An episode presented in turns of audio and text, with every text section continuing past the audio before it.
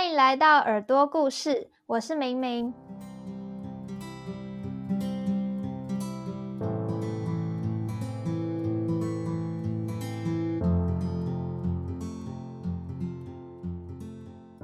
今天呢，主要是想和大家一起讨论：你就读的科系和未来工作真的要有一定相关吗？思云呢，他大学是读材料系，应该怎么说是典型的理工科学生吗？但是呢，他现在是在做跟材料相差甚远的工作哦。所以呢，等等他要分享的内容，或许可以带给你一些启发哦。那我们就废话不多说。让我们欢迎今天的来宾严思雨。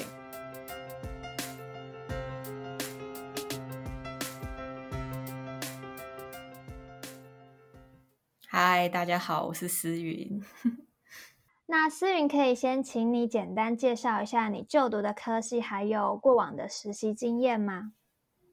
好，我现在是交通大学材料系四年级。那材料系是全称是叫做材料科学与工程学系，就是在理工学院里面一个 很理工的科系。对，然后但我之前的实习经过，从大三上开始就有在实习。第一个实习是在 Acupass 活动通，然后在那边做一个新媒体营运跟内容行销的实习生。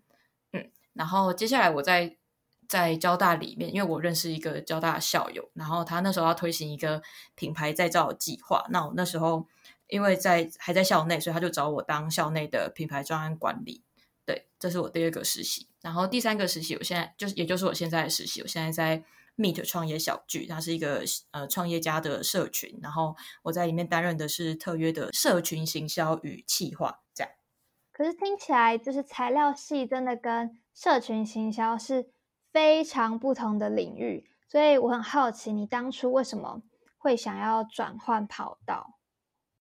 嗯，因为我其实是理工背景嘛，然后因为我不是念商科的，所以我那时候对于一间公司的组成并不了解，所以就选择做行销啊。忘记回答刚刚那个转换跑道的契机，其实那时候我在呃，我在大大概大二时候吧，那时候是我们系上课程最繁重的时候。然后那时候就修了很多很多我们系上的专业主科，像是比如说工程数学、晶体结构与绕射导论，或者是材料热力学、材料微观结构这些东西。那也有一些实验课。那我在过程当中，我就感受到自己其实没有那么喜欢跟这些这些机台，然后每天跟这些半导体为伍。我那时候会不断的反问自己：说我真的要一辈子做这些东西吗？那我给自己的答案是不确定的。然后第二个原因是。我那时候在交大有加入一个学习型的组织啊，我们都叫它邪教。然后在里面遇到了很多奇人异事，然后也开启我对不同呃不同世界的想象。嗯，然后那时候呃再回到我刚刚讲的，就是因为我对于一个公司还不是很了解，然后一开始会选择社群行销来做呢，就是因为我希望自己是在呃除了跟机台打交道之外，我希望从事一些跟人。人这件事情更有关的工作，然后这是第一个原因。第二个原因是我自己在高中跟大学的社团都有操作粉砖的经验，那社群行销是我相对容易接触也容易上手的工作，所以我那时候一开始就选择做行销这方面的东西。所以这样听起来，其实你一刚开始也没有特别锁定说哦，我要往商这个领域去走。没错，其实一开始只是只是很不很不喜欢材料。一开始真的是用一个排除法方式在选工作，就是觉得我绝对不要做材料，那其他的还有什么可能的？那那时候摆在我面前的选项也不多，那我能够立即开始尝试的就有社群行销的这一块的东西，所以我就去做了，我就去投了履历，然后也很幸运的面试上了，这样，然后就开启了这个社群行销人的路程，这样。其实你这样感觉非常的幸运诶，因为你马上就是你第一次的尝试，你就发现哎自己是对这个领域感兴趣的。嗯，就还蛮有趣。因为刚有提到，因为我在高中的时候是有玩一个乐团，然后那时候玩乐团的时候，我其实主要就是在负责做粉砖的一些行销。然后因为我本本本身是干话多人，然后那时候在呃，因为粉砖又刚好都是很跟我们很熟悉的人在暗赞，都是亲友团，所以。我那时候在操作粉砖上面有获得一些成就感，然后也有达成一些呃不错的成绩，嗯，然后后来上大学之后，是因为社团的关系，我我那时候是嘉义云林地区校友会的副会长，然后我们那时候常会办一些 办一些活动，像是云家周啊等等的，那那就会遇到很多粉砖操作的东西，然后那时候就会觉得，哎，粉砖其实它有很多不同的玩法，然后呃。它也是非常多样性、自由度很高的一件事情，然后又可以同时让你去传达想要的理念，嗯，然后我觉得这件事情是我可以再多去深耕看看的，对，所以我那时候就选择做社群行销这方面的东西。你从高中就开始有经营粉砖的经验了？有有啊，就小小小的经营，就是比如说我们有办一些呃可能音乐会的专场啊，或者是。我们有去外面的音乐季，小小音乐季表演，然后我们就会在粉砖发文这样。其实不瞒大家说，我跟思云是高中同学。没错，没错。他当时跟我再度相遇的时候，他完全忘记我的长相，真的很抱歉。我们那时候是在呃一个微软的实习的介绍会吗？一个生涯探索的。嗯，对对对，然后我就在茶水间就看到他，虽然他戴着口罩，但是其实我真的我觉得我很大的专长就是认人的脸，真的很。然后我就问他说：“哎，你是哪里人啊？什么什么的？”然后他就说他是嘉义人。然后我后来想说不对。他既然是嘉义人，然后又跟我印象中的他那个长相这么的相似，所以我想说，我不能怕我认错人，我就不去跟他相认，所以我就还是问他说：“哎，那你读哪里啊？什么之类的。”而且我高中的时候其实有也有参加那个乐团过，那个社团就是玩音乐，但是我就是个半途而废的人，所以我那时候只参加了可能也不一个学期之类吧。嗯。然后你就坚持下来，你好棒哦！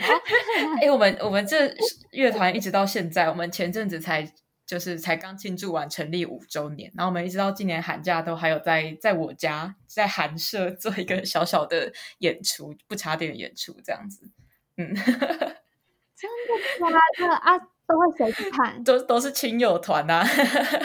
就是什么高中同学啊、同学的同学啊之类的。但我觉得很不错哎，就是因为都是假女人，哎，不小心暴露了是假女人的事实。然后就可能过个，可能在每年寒假、暑假，我们就透过办音乐会这件事情，然后把大家再聚集起来，然后一起聊聊天。然后因为也呃，在我们这些团员各自在呃散落在各地念大学嘛，那可以有一些新的经历啊，或者是认识新的人，然后。我们在每呃每个寒暑假的时候，都可以再重新回来聚一聚、聊聊天，甚至有时候可能会带一些新朋友。我觉得这都是一个很不错的体验，蛮有趣的。哎，那你们的乐团该不会也有自己的粉砖之类的吧？没错，没错，有有自己的粉砖。哎，大家想搜寻的话，可以。好啊，好啊，叫焦躁猫咪工程师。我是真的有在认真经营哎，我的天哪！那我想要问说。呃，你当初是因为走了社群行销嘛，然后发现自己有兴趣，可是这中间一定还是会有一些不确定的想法在。那呃，像是你会不会受到同才的影响啊，或者是呃，你可能对于材料系的出路，然后跟你之后要走的出路的一些抉择？嗯，了解。其实我比较有感的是材料系的出路跟社群行销的出路的这个部分，因为材料系出去，就我们系上的毕业生大概七八十趴都会进台积电，然后大家也知道台积电就是一进去就是百万工程师，然后再回头看做行销，一个行销专员的一开始毕业起薪大概是三万，三万算是好的，通常是两万八左右，对，然后在这之中就会产生一个落差，是我真的要放弃我。本来可能可以获得的百万年薪，然后去选择一个每个月可能只有三万块，然后呃又相对的也也不能说比较累，但是就是就是薪水上真的是会差蛮多的。嗯，我那时候一直有在，其实一直到现在也都还是有这样子的疑问在。那但是我每一次问自己，呃，每次问自己这个问题的时候，我就会再问自己：那难道我要回去跟那些机台？为伍嘛？那难道我要每天为了呃，可能我的半导体的良率提升零点零二趴，我要每天为了这件事情而努力吗？还是我其实可以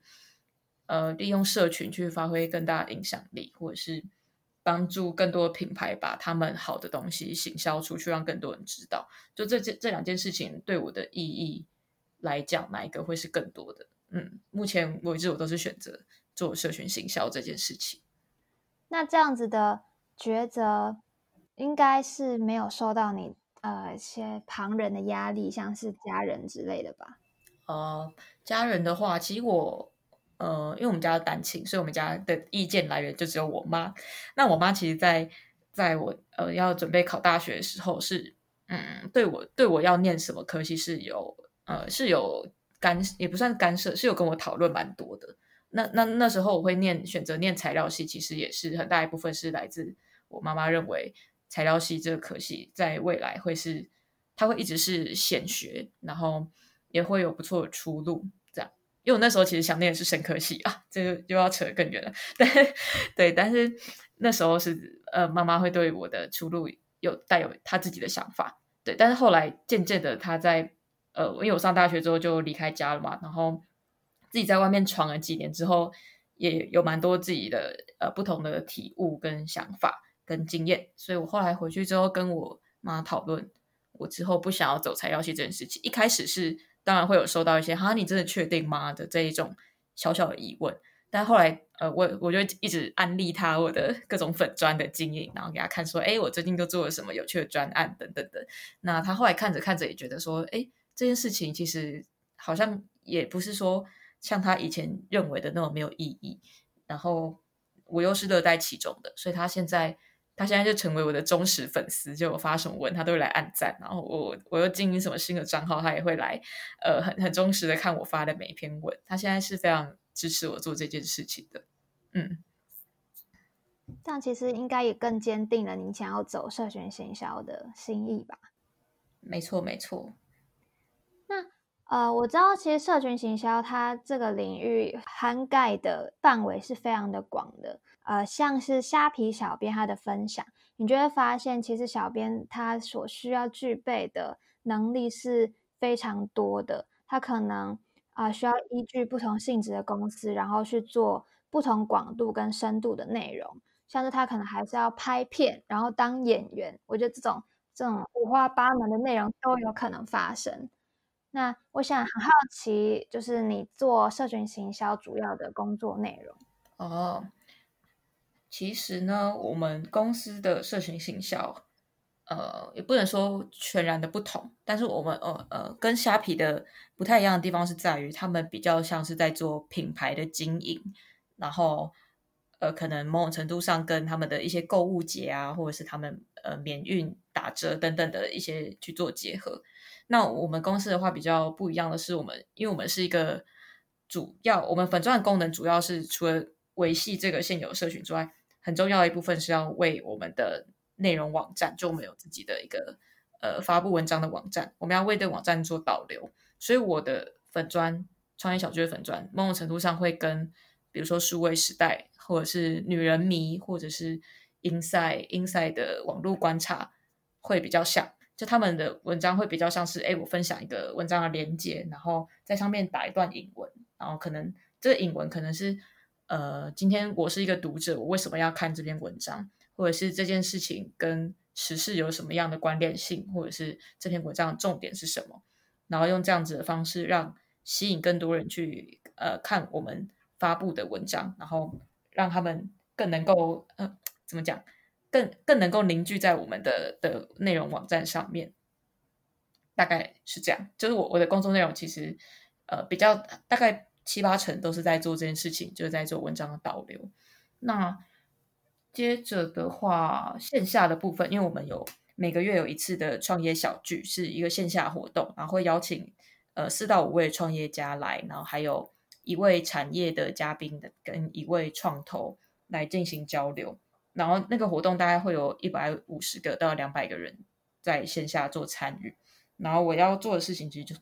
就要在线上去呃去 promo 这一次的的小剧的内容，嗯，然后我也会在在参与呃邀请嘉宾，就是比如说呃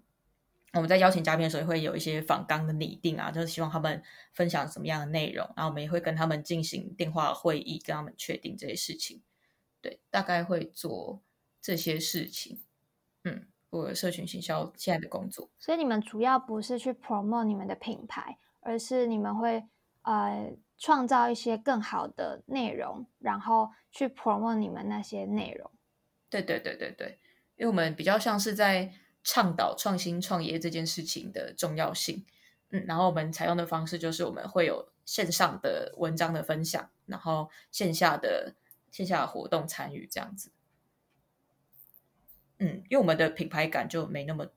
没没有像虾皮那么重的感觉。嗯，那你可以再大概深入讲一下你的工作时间啊，还有一日的排程吗？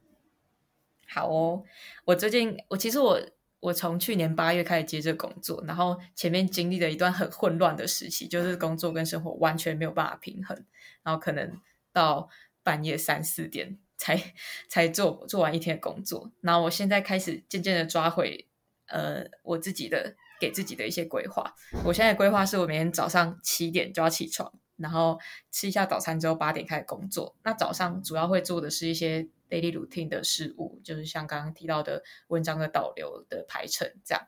然后下午的话会去上课，因为我现在还是大四，所以有些课要去上。然后晚餐过后呢，会处理一些非日常工作，像是呃呃，像是刚提到可能线下活动的策划，或者是呃，目前又在帮忙我们部门做 podcast 的剪辑，然后或者是呃影音的上字幕的工作。这样就是一些比较特别的事项，或者是加设粉钻缺霸等等的，然后或者是我自己在校内还有社团，然后或者是我自己私底下还有在另外接案的工作，都会在晚餐过后处理。然后接着在大约九点的时候，我会我最近蛮坚持这件事情，就九点的时候会去运动，可能在健身房。然后现在因为疫情的关系，也有开发就是在家运动的这件事情。嗯，然后回来之后就洗个澡，然后阅读，大概十二点睡觉，这是我最理想的一天的状况是这样。可是我这样一听，你是不是几乎整天都是在工作？没错，差不多是这样。你不会有想要偷懒的时候之类的吗？非常有，真的是各种时候都非常想要偷懒，但我我后来。呃，其实我一开始大一、大二的时候不这么觉得，但我到后来才渐渐发现，我好像算是工作狂诶，就是我可以接受一直工作、一直工作、一直工作，然后都不用休息，这样就某种程度上也是蛮 end 的啦。但是前提是你做的这些工作是你喜欢的。对，如果今天是要我去念呃材料热力学，念十二个小时，我一定。我一定无法，我一定 念二十分钟就去滑 FB。我天哪！那我记得我之前有听你分享说，你会让自己呃定一个刻意休息的时间，想说是有什么秘诀让自己可以平衡工作跟休闲这两块？哦哦，我后来发现这件事非常重要，是有个契机，就是我发现我的。眼睛越来越不行了，会非常容易酸痛。然后我已经快烂掉了，真 的真的不行。然后我那时候就很害怕，我还跑去检查，说我是不是近视度数在加深等等的。然后结果那个医生他就大概看，他只看了三十秒吧，然后就说：“哦，没有啦，你刚刚是不是有划手机？”我就说：“有啊，大概划了一下。”他说：“哦，你你刚量出来的度数是比你之前大概多了一两倍，但是那是因为你的。”因为你刚近距离滑手机，所以你的睫状肌还没有放松。然后，因为刚用那个，呃，戴着眼睛，然后戴着眼镜，然后做那个就是比上下左右的那个测试，是测出来是一点零，是正常的。所以他说，呃，如果你近视度数有加深的话，你不可能戴着眼镜还可以看这么清楚，所以你的度数是没问题的。但是就是不要再一直滑手机了，等等的。然后我后来就就有感受到这件事情，然后所以我就会在。每工作两到三个小时的时候，会安排一个十五分钟到半小时的休息，就是这这半小时是完全不能接触任何的手机或者是电脑荧幕。然后我会选择做的事情是站起来走一走，倒个水，然后可能比如说做一下家事，或者是踩一下我们家里面有一台固定的脚踏车，或者就只是站着在阳台看着远方等等的，反正就是绝对不能看任何的荧幕。对，然后开始做这件事情之后，其实我觉得我的眼睛的状况是有好蛮多的，就其实真的很神奇，就是你会发现在那十五分钟里面，然后觉得奇怪，十五分钟听起来很短，但你真正什么事都不做，然后放空的时候，会觉得十五分钟超长的，然后会觉得那个眼睛会在那十五分钟里面获得一个很良好的休息，然后脑袋也可以获得一个，你可以去放空啊，思考一些别的不同事情的一个小空档。嗯，我觉得对于效率啊，对于健康来说都是有所提升的。我之前也是因为眼睛有一度就是一张开就是有一点模糊，尽管我已经戴眼镜了，然后我那时候就很担心，怎么办？怎么办？我真的要瞎了。然后我就跑去看眼科，然后那医生就说你是用眼过度，然后他，但是他也说我需要再配一个更高度数的眼镜。我就想说怎么可能？然后因为他就说，因为你小时候那个眼睛的那个肌肉弹性比较高，所以它可以。呃，调调整的那个幅度也比较大。那你现在长大了，可能幅度就没那么大，所以你的度数以前可能没有配这么高。那你现在可能因为你的肌肉已经没有没有这么有弹性了，那你可能就要配高一点。我想说不行，我这样再配高下去，因为不是说如果你配的度数有时候太高或者是太接近的话，你反而对你的眼睛是不好的嘛。嗯哼。所以我之后就也没有听他的话了。现在好像也没有像当初那么模糊，只是偶尔你如果真的像是睡前，你可能用比较久的手机，隔天还是会起来，眼睛还是会很不舒服。所以我真的觉得平常还是要像你的方法一样，就是可能用了一段时间，你就要起来放松，让休息一下。真的，真的，我觉得非常非常重要。我现在也一直在跟我的室友们。就是宣扬这件事情，大家一起来健康。对对对，刚刚讲到就是呃平衡自己休闲跟工作的时间。那如果像是我的话，我可能没有办法。嗯，我说我这段时间我就是要工作，然后我就呃投注一百趴的。心力在上面，因为我一定会有分心的时候嘛。然后现在不是都有很多一些像是番茄钟的时间管理法啊这种东西出来。那你会用这种类似的方法督促自己吗？还是你觉得有什么其他的诀窍？番茄钟的话，我在刚开始外面实习的时候有尝试过一段时间，然后那时候也那时候尝试超多，还有什么比如说 Trello 的那个呃专案管理法啊等等的。我那时候的兴趣就是看。时间管理的东西，但我后来尝试一段时间之后，我觉得效果可能没有呃想象中那么好，因为我觉得在依赖那些，就比如说今天我设定一个二十五分钟番茄钟，那在他倒数剩下七分钟的时候，我可能就会开始想要分心。我就看那七分钟，然后想说啊，怎么还这么久啊？然后就其实，在做这件事情的时候，我就已经在分心了。嗯，然后我后来发现这件事之后，我就觉得，哎，好像。因为我在设定番茄钟啊，排定这些时间，还是会需要耗掉一些耗掉一些本来可以工作的时间嘛。所以我后来就是，我现在比较应该也是因为工作一段时间了，所以我现在比较可以用意志力去 handle 这件事情。就是哦，我现在会做一件事情是，我会根据我接下来要做的这项任务的，我预估它的时间长短，然后我在网络上用一个很简单的倒数计时器，网页版的那种，我就直接设定，比如说我现在十五分钟我要排完。呃，今天的 line 要发的文章，那我就会设定十五，然后开始倒数，然后呃，然后通常我都会把呃设定的时间设的比我一开始预估的时间再短一点。例如说，我完成，我觉得我完成这项工作可能要三十分钟，那我就会在我的闹钟上面设十五分钟，然后我就会为了想要达成在十五分钟内完成这件事情，我就会疯狂的在那十五分钟里面聚精会神，然后一直想着我要怎么样才可以做更快，做更快，然后到后来。你会发，你会很神奇的发现自己其实是可以在十五分钟内做完的，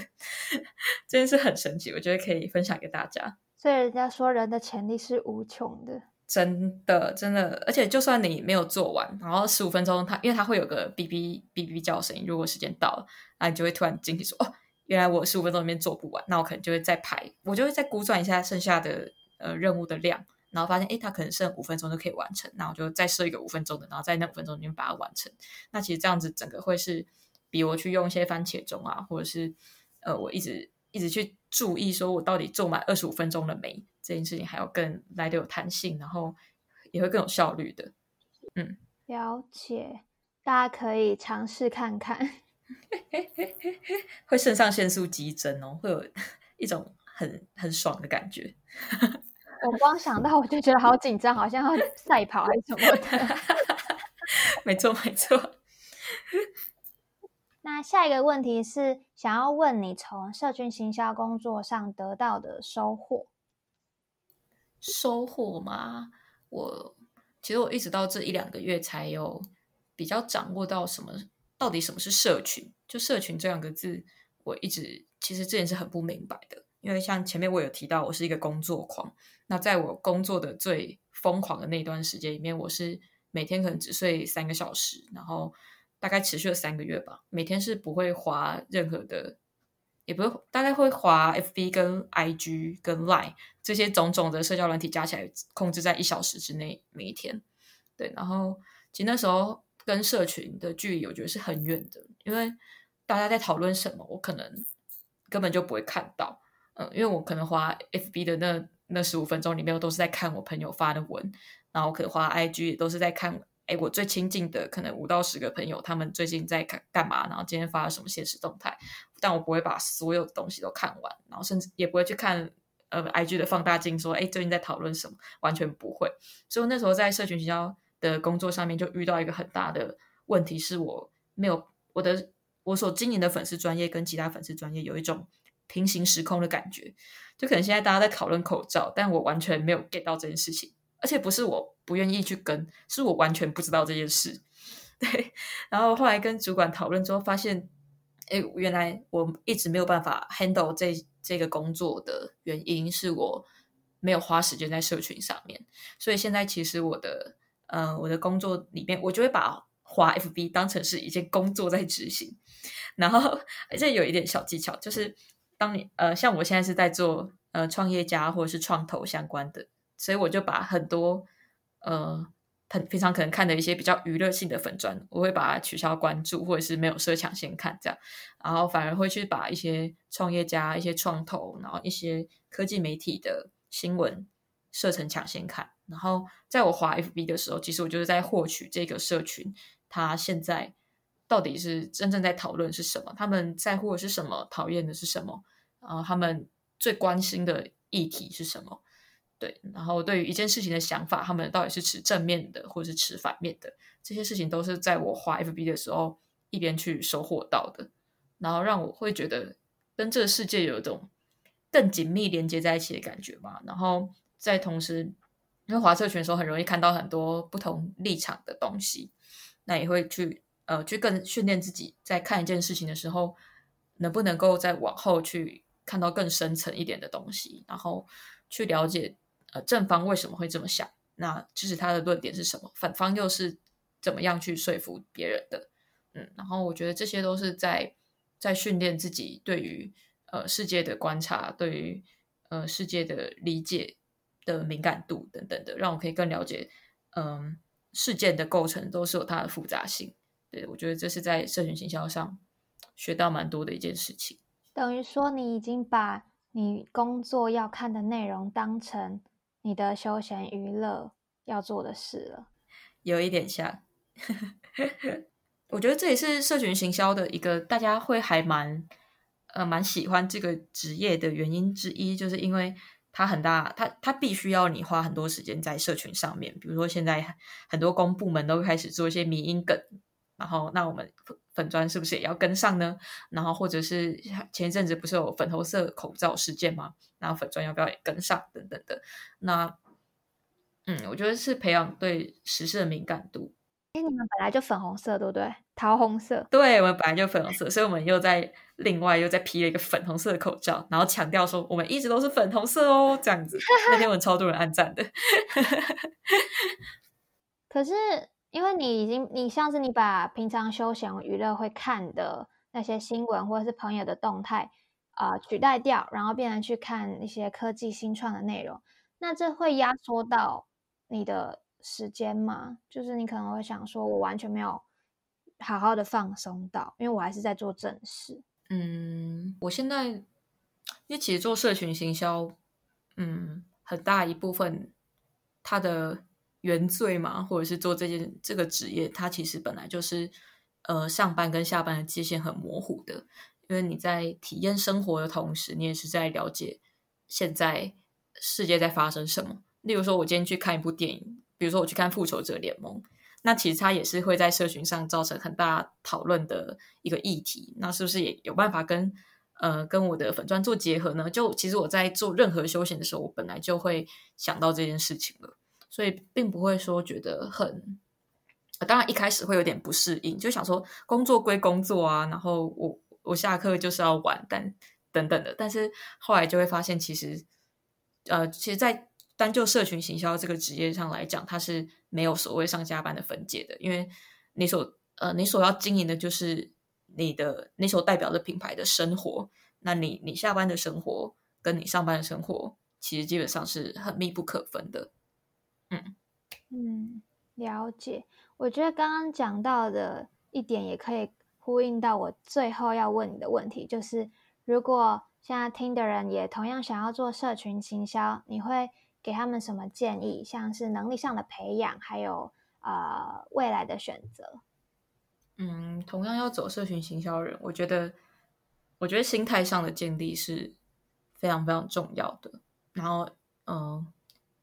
其实我自己在建立这件事情上也花了很多很多的的时间，然后也有不断的撞墙过，然后后来才体验到，就像我刚刚所说的，上下班是没有分界的。至少就社群行销这件事来讲。嗯，然后我觉得在认清这件事情之后，你就会呃有办法把工作变生活的，就会用比较可以用比较呃轻松的方式去看待你每一天的工作。嗯，我觉得心态上是第一个要克服的门槛。然后第二件事情的话，要做社群行销的人，我觉得一定要非常的重度成瘾的花各种 FB 跟 IG 或者是 Twitter。嗯，然后，呃，这又要看你所经营的社群所有所差异。比如说，你经营虾皮的社群，跟你经营 Meet 创业小聚的社群，那他所呃要看的、所关注的同温层一定会是不一样的。所以，如果你想要尝试社群形象的话，先确定你所呃你所带的产业，或者是你要卖的品牌，你嗯呃你要卖的东西到底是都是哪些人在买，然后哪些人会关注这件事情啊？然后再去关注这些人，他们在乎什么，他们讨厌什么，然后把这件事情，呃，把他们的想法灌进自己的想法，灌进自己的脑袋里面，然后你就可以很容易的就可以产出他们真正会呃有所共鸣，然后会跟你产生互动，会记住你的那些贴文的素材。嗯，这是蛮重要的两点。那如果把它拉到比较广来讲，就是单纯要走行销。就讲到行销这件事情，会觉得它是我们现代每一个人都应该要学习、应该要会的一件事情。因为其实，在网络还没有出现之前，那我们卖产品可能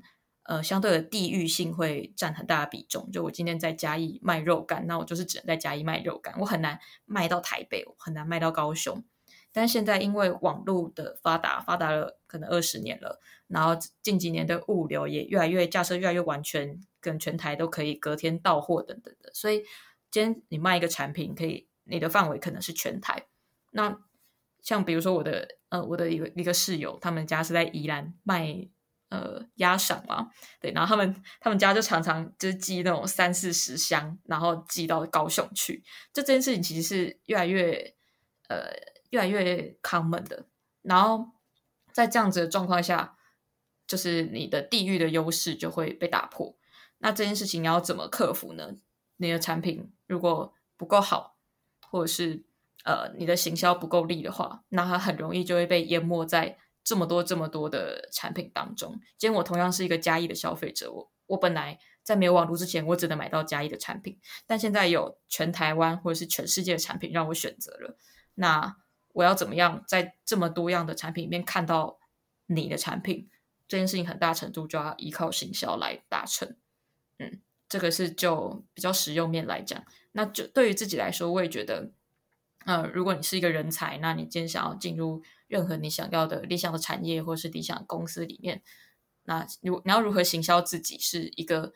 呃非常重要，但是学校没有教的事情，就包含你的履历要怎么写，你要怎么样去包装自己，你应该要怎么把你的故事说的好听，说的让人家引人入胜，这些都是。行销非常核心的一些观念，跟一些呃理念在里面。对，所以会非常推荐大家，如果你还不想要尝试本科系，然后你想要转换一个跑道走，那我觉得在呃大学期间或者是刚出新鲜人的期间，都可以尝试行销这件事情。然后可能花一两年的时间把自己泡进去，然后真正的去了解要怎么样把一个故事说得好，要怎么样把一个特点销售给对的人，在对的时间等等的这些行销很基本的东西，会对未来不管是职涯或者是任何的，不管或者是交男女朋友啊，都会非常有帮助。嗯，我觉得，对，行销是每个人都要做的功课。没错，好，今天谢谢思云和大家分享这么多实用的知识，我觉得包括我自己，感觉也学到了很多。因为不管是应届毕业生，还是你大学生要找实习工作之类的，你其实都是需要用到行销的专业知识。没错，我觉得今天这样整个听下来，我很大的心得是，你只要热爱自己要做的事情。其实你就是可以同时享受生活和工作，然后你只要达到呃，你取到一个很好的平衡点的话，其实你的生活也会更快乐、更轻松自在。没错，没错。今天谢谢思云，谢谢冰冰。